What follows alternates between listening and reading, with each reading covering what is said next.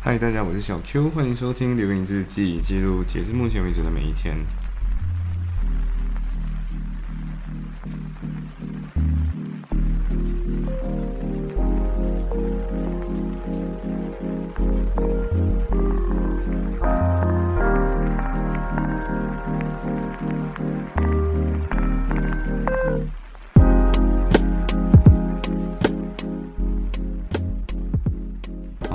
超级无敌久没有录节目。对我现在其实，我现在所在的时间是二十八号，对，十一月二十八号。但是我其实应该要录制的是，嗯，第二十五号那一天的事情。对，所以就意味着其实我又拖了三天，其实不止拖了三天，是大概拖了四天。因为呃，上一期节目是二十四号那一期，然后现在二十五号，然后嗯，对。这一期节目上映的上上架的时候，其实你已经你已经看到了袋鼠学院零零零五，对我就是一个，没错，就是其实很多时候是这样子的，就是很多时候我们没有想要真的拖延很多事情，但是你都就是预估判断这件事情的完成度的那完成难度的时候，你就误以为啊其实很难，然后你就没有。真正的把事情先做好，所以没错，我就把袋鼠袋鼠学院零零零五在 那一天就剪好了。然后实际上，我我一直误以为说这件事情需要很久，然后小 J 就跑来催我，也不是真正催我，就是就跑来质问我一下，就是小 Q 你的袋鼠学院零零零五呢？然后我就哦，对我忘了，对，然后我就完全忘记，然后我就说等等，我我用 piecemeal。的方法剪掉，piecemeal 就是一片一点一点的剪，就是小餐小量的剪。结果我我就原本定制一个时间，就是半个小时剪一次，半个小时剪一次。结果没错，我就是在一次性的就把所有的袋鼠学院就剪掉了，剪掉了就就上架了。对，嗯，因为所有东西都准备好，就只剩下片，可能调整好那个时间线而已。So，如果你，然后所以我再去看了一下，其实我们拖延了这期节目至少拖了。呃，一个月，对，其实拖了一个月，所以，anyway，反正，呃，二十四号那一天真的有点好玩的地方是什么？就是，嗯，我那天就看了，我那我那整天其实都一直在看，就是各种各样的 YouTube，但是其实我没有正在看，我就是把它当 podcast 来听，所以，我我记得我自己，我记得自己，呃，听了一期节目是流氓的，就是如果你知道，嗨也是蛮嗨的，什么忘记他是，反正是这样子，反正他那个开头就是。呃，嗨，大家，我是忙，嗨，这样子的方式，就用嗨这样子的方式跟大家打招呼。那个流氓，呃，他的流是呃刘备的那个刘，就是姓氏那个刘。然后芒的话是光芒的芒，是念起来就很像流氓，就是那个坏坏的那个流氓。所以流氓就有讲到，就是你的运气还有你的气这件事情本身是可以。当然了，流氓本身就有点玄学，所以他就讲到你的运气这种东西，然后就跟你说到整理房间，然后跟你说，呃。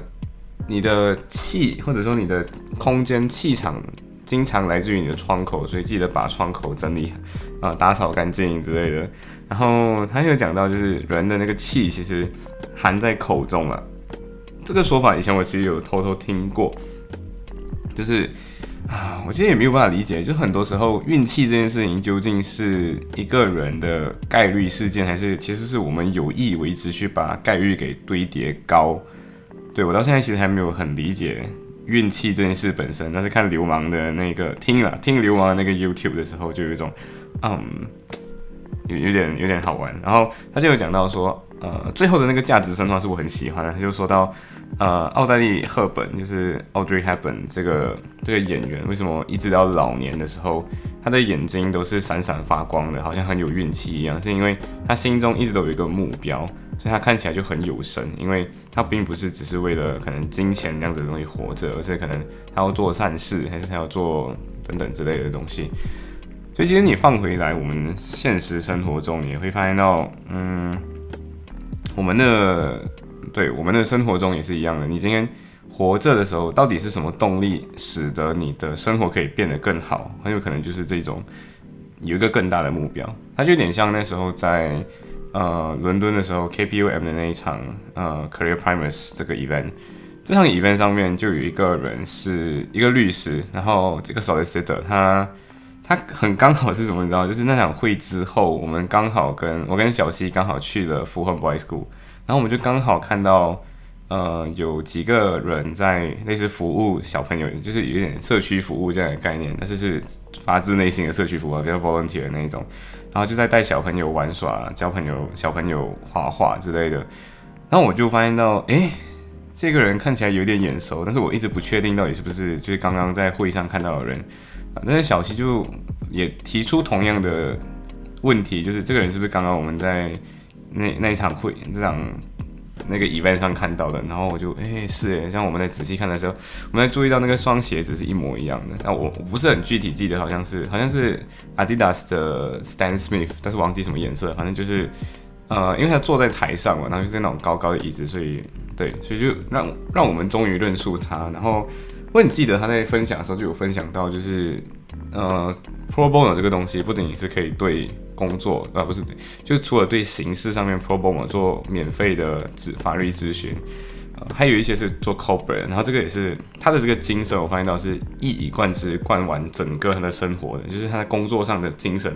跟他的生活中的精神是完全一致的，对，然后。这也导致说那一天 我就整个人一直去整，就是听了流氓的这个东西之后，我就去整理房子，然后整理房间完了之后重新布局，然后甚至我还我原本想要去买一张 UK 的 map，因为我想开始开始记，开始去记，就是英格兰、苏格兰、威尔士还有北爱尔兰到底每个地方具体在哪个地方都离利物浦多远。但是因为你懂了，就是在在英国很多东西会很贵，所以最后我。所以我就印了一张出来，然后现在就定在我面前。对，所以其实就是抬头随便念个书，抬头看一下，念个书抬头看一下，可能久而久之就可以把这张地图大概背起来。然后呀，希望我们可以真正背好。然后承接刚刚流氓说的那个嘛，就是奥黛丽·赫本之所以眼睛闪闪发亮，好像有运气一样，其实也是他有这个目标所在。然后我后来就去，之前呢我就报名注册了一个。叫做 Action Tutoring 的一个公益组织，然后这个公益组织就刚好做我以前擅长做的一件事情，就是教补习，只是这是针对的对象比较不一样，是而且同时他没有钱收，它就是一个 volunteer 的工作。然后 Action Tutoring 的话，你需要去呃一个面试，然后那个面试官就会问你一些，就他就给你一个很简单的题目，然后我刚好拿到的是五除三这个数学题，然后就说跟。跟小朋友解释五除三怎么从分数变成百分比，对，变成 percentage，然后我就重新解释一下，就是哦，percentage 为什么有这个 percentage？因为我们方便我们衡量很多东西，我们都以一百为基准，所以 percentage，比如说有个九十 percent 的时候，其实你写成分数的意思是九十除一百，对，然后我就以这个方式去解释啊，然后我们要把下面的分数，我们一直都要把分母变成一百，然后我们就可以写成分数这样子，对，然后。其实这个东西很快就马上给答答复了，就是晚上晚上我就收到了，就是呀，我就拿到了这个这个 volunteering。可是这个 volunteering，你除了要 sign up 他们的 training course，然后我最近都没有这个时间 sign up training course，然后我重新看了一下都没有。然后除了 training course 要 sign up，还有呃一个是你的 criminal record 要 proof 你是没有犯罪记录的。然后这件事情也是呃在一半途中，然后我就还没有做完呀，嗯。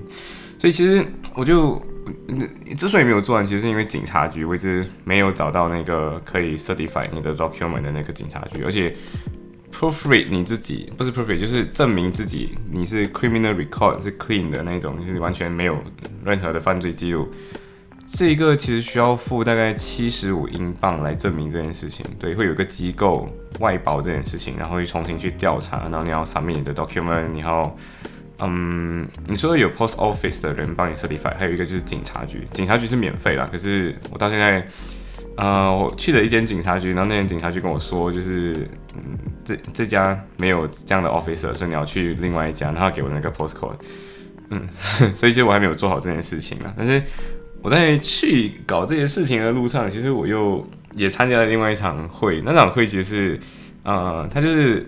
教他不是很教啦，就是重新带带大家思考到底什么是，呃，怎么 prepare 好一场 seminar 或者 prepare 好准备好一场 tutorials，然后，然后文字所有的东西都是我自己知道，就是比如说先准备好你的课业内容啊，或者是呃先先念好你的东西啊，然后有一些 tips，比如说今天是 seminar five，然后对应的可能是 lecture 九跟十。那你不要仅仅只看九跟十，因为九跟十的基础是建立在一二三四五六七八之上的。对，所以如果你今天只去看九跟十，你可能会 miss 到很重要前面的 puzzle，然后对，所以要去往前看，这些都是我知道的。但是有一个是我很让我感受到，就是这个世界已经真正的走向后现代主义，以及我渐渐明白，呃，所谓的 law student 为什么比较敢说话的一个原因，因为其实我们都一直在训练一件事情，就是如何去挑战，呃，这个。这场课的那个主讲人，他就有说到，就是你实际上在法律的一生，或者一个你你学法了以后，你真正做的事情，就是不停的去挑战权威，甚至去挑战你身边的观点。他说不一定是 personally 攻击人家，但是你除了你一开始来说，你可能 year one 的时候，你开始是 challenging 的 peers，就是你的同学提了一个观点。然后或者提了一个这件事情的看法，那你做的事情不是去接收它，而是拿拿过来之后思考，然后 challenge 他的他的 review，或者他 challenge 他的想法。那为什么要这么做？因为你随着 year one challenge 你的 peers，year two 开始 challenge 你的 seminar lead 的想法，year three 开始 challenge academy，到最后你成为律师的时候，你做的事情就是 challenge 你的 judge，对，就是去 challenge 法官的一个判决，challenge 法官过去的法官的判决来说服现在法官判向另外一个方向的东西。对，所以其实，嗯，我就发现到这才是真正的学法。之所以是，因为我以前一直在想啊，就是，嗯，因为你用你从古代哲学的角度来看的话，除了有亚里士多德这种有形而上学，觉得这个世界可以用一元的方式来来探讨东西以外，还有另外一群人，就是很相对、很相对论的二元论的那群辨识主义嘛，就是。那群辩士们，那群专门做 debate 的那群人，然后从这个角度来看，确实，如果我们没有办法在这个世界上找到真理，或者没有从这个世界上找到唯一的答案的话，那或许我们能做的就是不停的去在 challenge 之中互动，这个 challenge 的互动之中吧，应该这样讲，呃，去渐渐的找到那个靠近正义的答案。对，所以我可能对，就是上这堂课最后，他原本只是教 tutorial，可是我就得到了一个新的 idea，对。呃，然后就走着走着回到回要回家之前，我刚好就我发现到一件事情，就是 AirPods AirPods，AirPods Pro 它现在有一个功能嘛，就是空间音效。然后空间音效好像是最新的这个版本的 iOS 才开始，就在任何的 App 上面都可以有空间音效这个东西。然后没错，我就是在听着这些 YouTube 的音效的时候，误以为很多音效是真的了，就是。因为空间音效嘛，所以有时候它可能有那种金币洒下来的声音，你有时候会误以为是某个地方的钉子往下掉，然后就会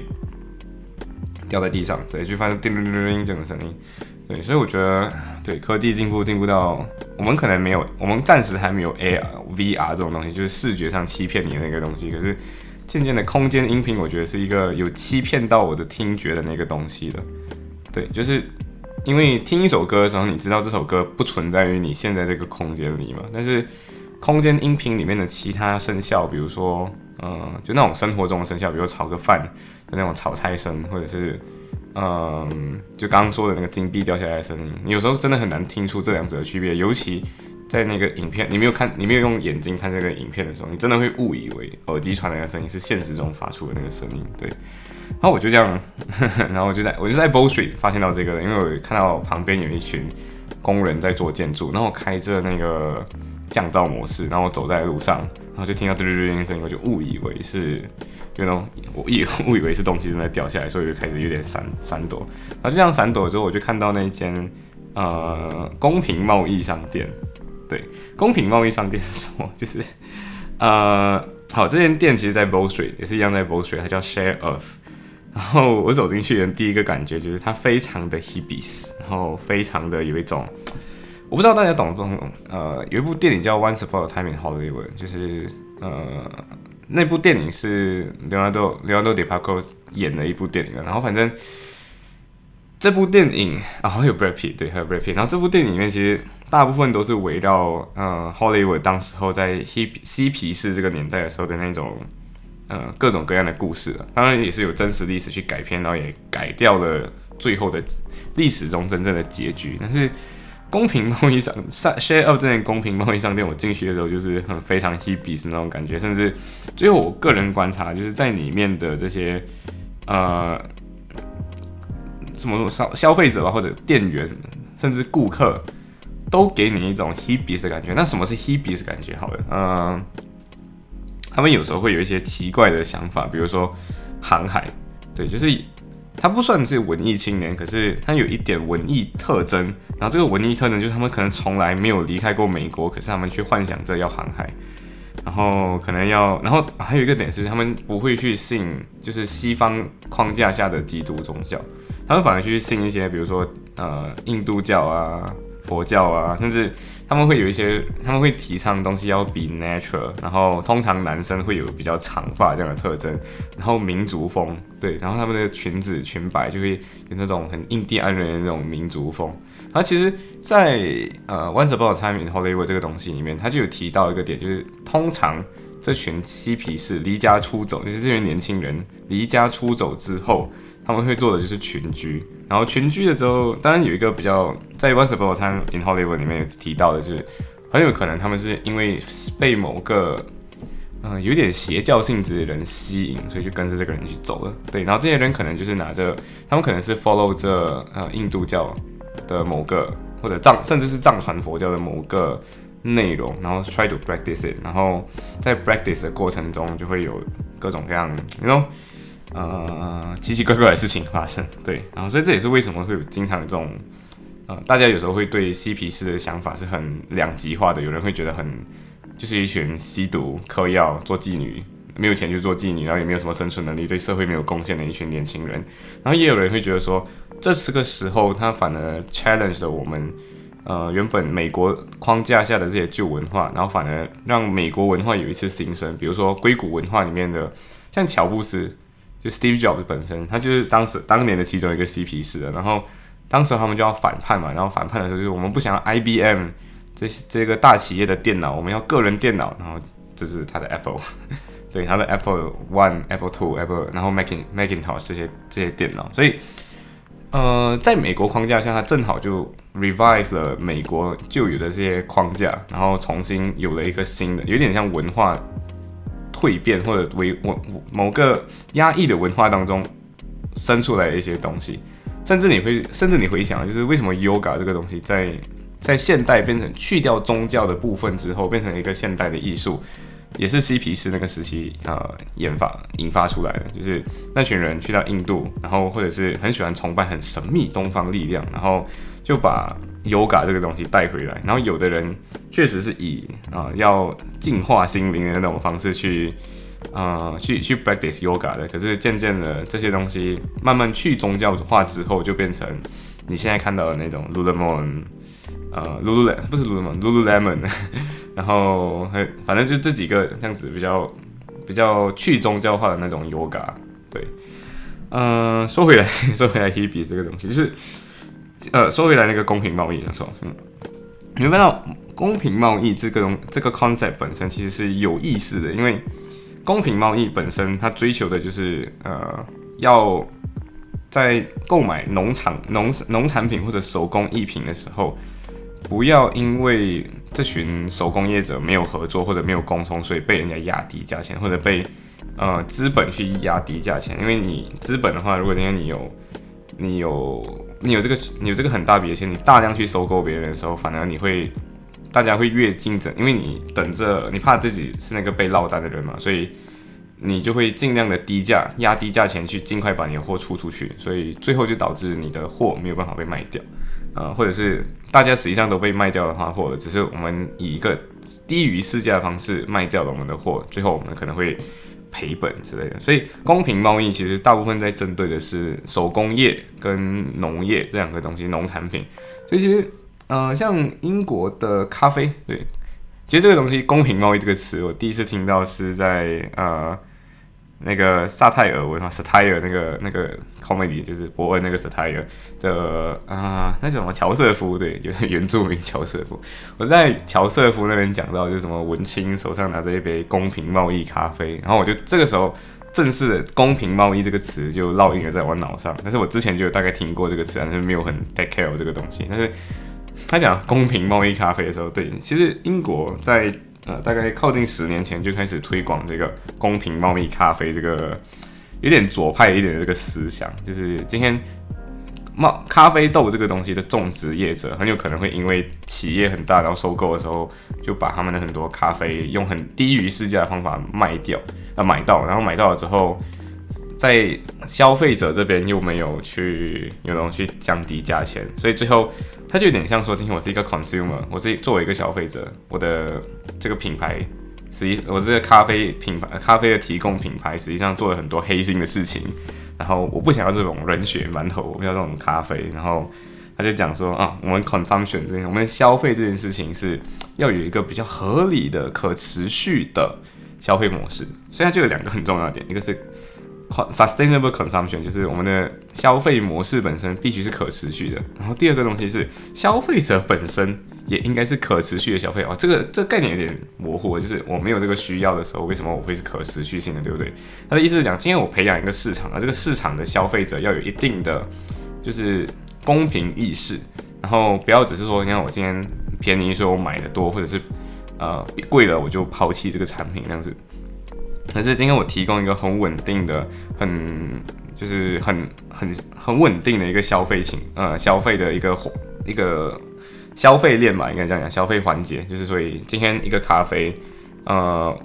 如果农种植商可以用一个合理的价钱卖掉它的价格，那它就可以有更多的金钱来投入生产，这个时候就可以产出更好的咖啡。那这个更好的咖啡被呃企业买到之后加工生产，就会 benefit 到你这个最后的消费者，有点类似这样子。然后它其实就要培养消费者素质，就是不要只是追求便宜，而是要追求质量，类似这样的概念。对，虽然有点左派思想了，可是这种 sustainable 的这种东西，其实被很多的商家给 adopt 了，就是很很多商家都拿到这个，就最后 take 了这个这个 buy 了这个 idea 了。可是像比如说 Nike，像 Nike 有一款鞋子叫 Nike Space Hibis 零一，呃，这款鞋子其实有五十八千的五十八千的原料是 recyclable material，所以是呃，就那种循环，就是。环保，所以就先收回来那种塑料，收回收塑料，然后重新做成这双鞋。可是这双鞋并没有比其他的平常的鞋还要便宜一点，它一样卖英镑一百一十四点九五，就一百一十五英镑。对，所以没错，所以这个东西其实就是它最后还是被资本拿来商业化的，然后甚至最后会变成一种呃，对，因为嗯，公平贸易这个东西。背后是有 NGO 在做协调的，就是一大群的商、一大群的农民嘛。这群农民不会自己组织起来，或者是不一定会有这个意识到自己必须组织起来才对抗这些资本，所以就会有一些 NGO 就跑去跟他们说：“我们现在你卖给我，然后我卖给你。”所以就会变成形容形成一个新的情况，就叫买方垄断。就比如说，呃，买方本来就只有，因为他那个买方垄断其实那个逻辑有点奇怪，是因为。买方垄断通常讲的是，今天这整个市场上只有一个买家，然后这个买家可能原本就是那个咖啡的生产商，可是呃咖啡的那个可能是加工厂这样的那种那种概念。可是现在的话，那个买方买方垄断那个买方变成了那个 NGO，也就是那个要追求公平贸易的那个那个那个商家那个那个组织，因为这个组织会把所有的咖啡商的的咖啡先以一个比市价要或者说比较合理的市价去买收购这些咖啡，然后把这些东西再卖给另外一个人，所以它就很像形成了中间有一个垄断的一个环节。对，所以就有人 criticize 说，其实这个买方垄断的的情况一样是出现了，甚至你没有办法很好的用市场的方式去调配好到底哪一个哪一个地方的人更需要咖啡，然后甚至消费者本身你在。买到的咖，你看买到的咖啡可能价格是不变的，虽然看起来质量真的有变好还是没有变好，不一定，因为你虽然付这同样的钱，你的卡、你的你付的钱实际上会被中间的 NGO 先劫走，劫走了之后才到农民手上，所以很有可能这个公平贸易是一个很好的理想，但实际上最后就不会真的发生，对，所以对，所以我其实那一整天就是这样走走逛逛，然后我相信。我相信还是有学到很多不一样的东西啊，尤其是那间公平贸易、公平贸易店。我自己个人不是很喜欢里面的东西，因为有点太 cheap，或者就是太过的粗糙了，对，太粗糙了一点。但是，如果今天你想要理解一下公平贸易的那个 concept，我自己个人不觉得那间店是公平贸易，它只是挂有公平贸易的一个帽子啊。对，因为他卖的其实是 Hebe 的东西。对，行，所以今天的分享到这里，拜。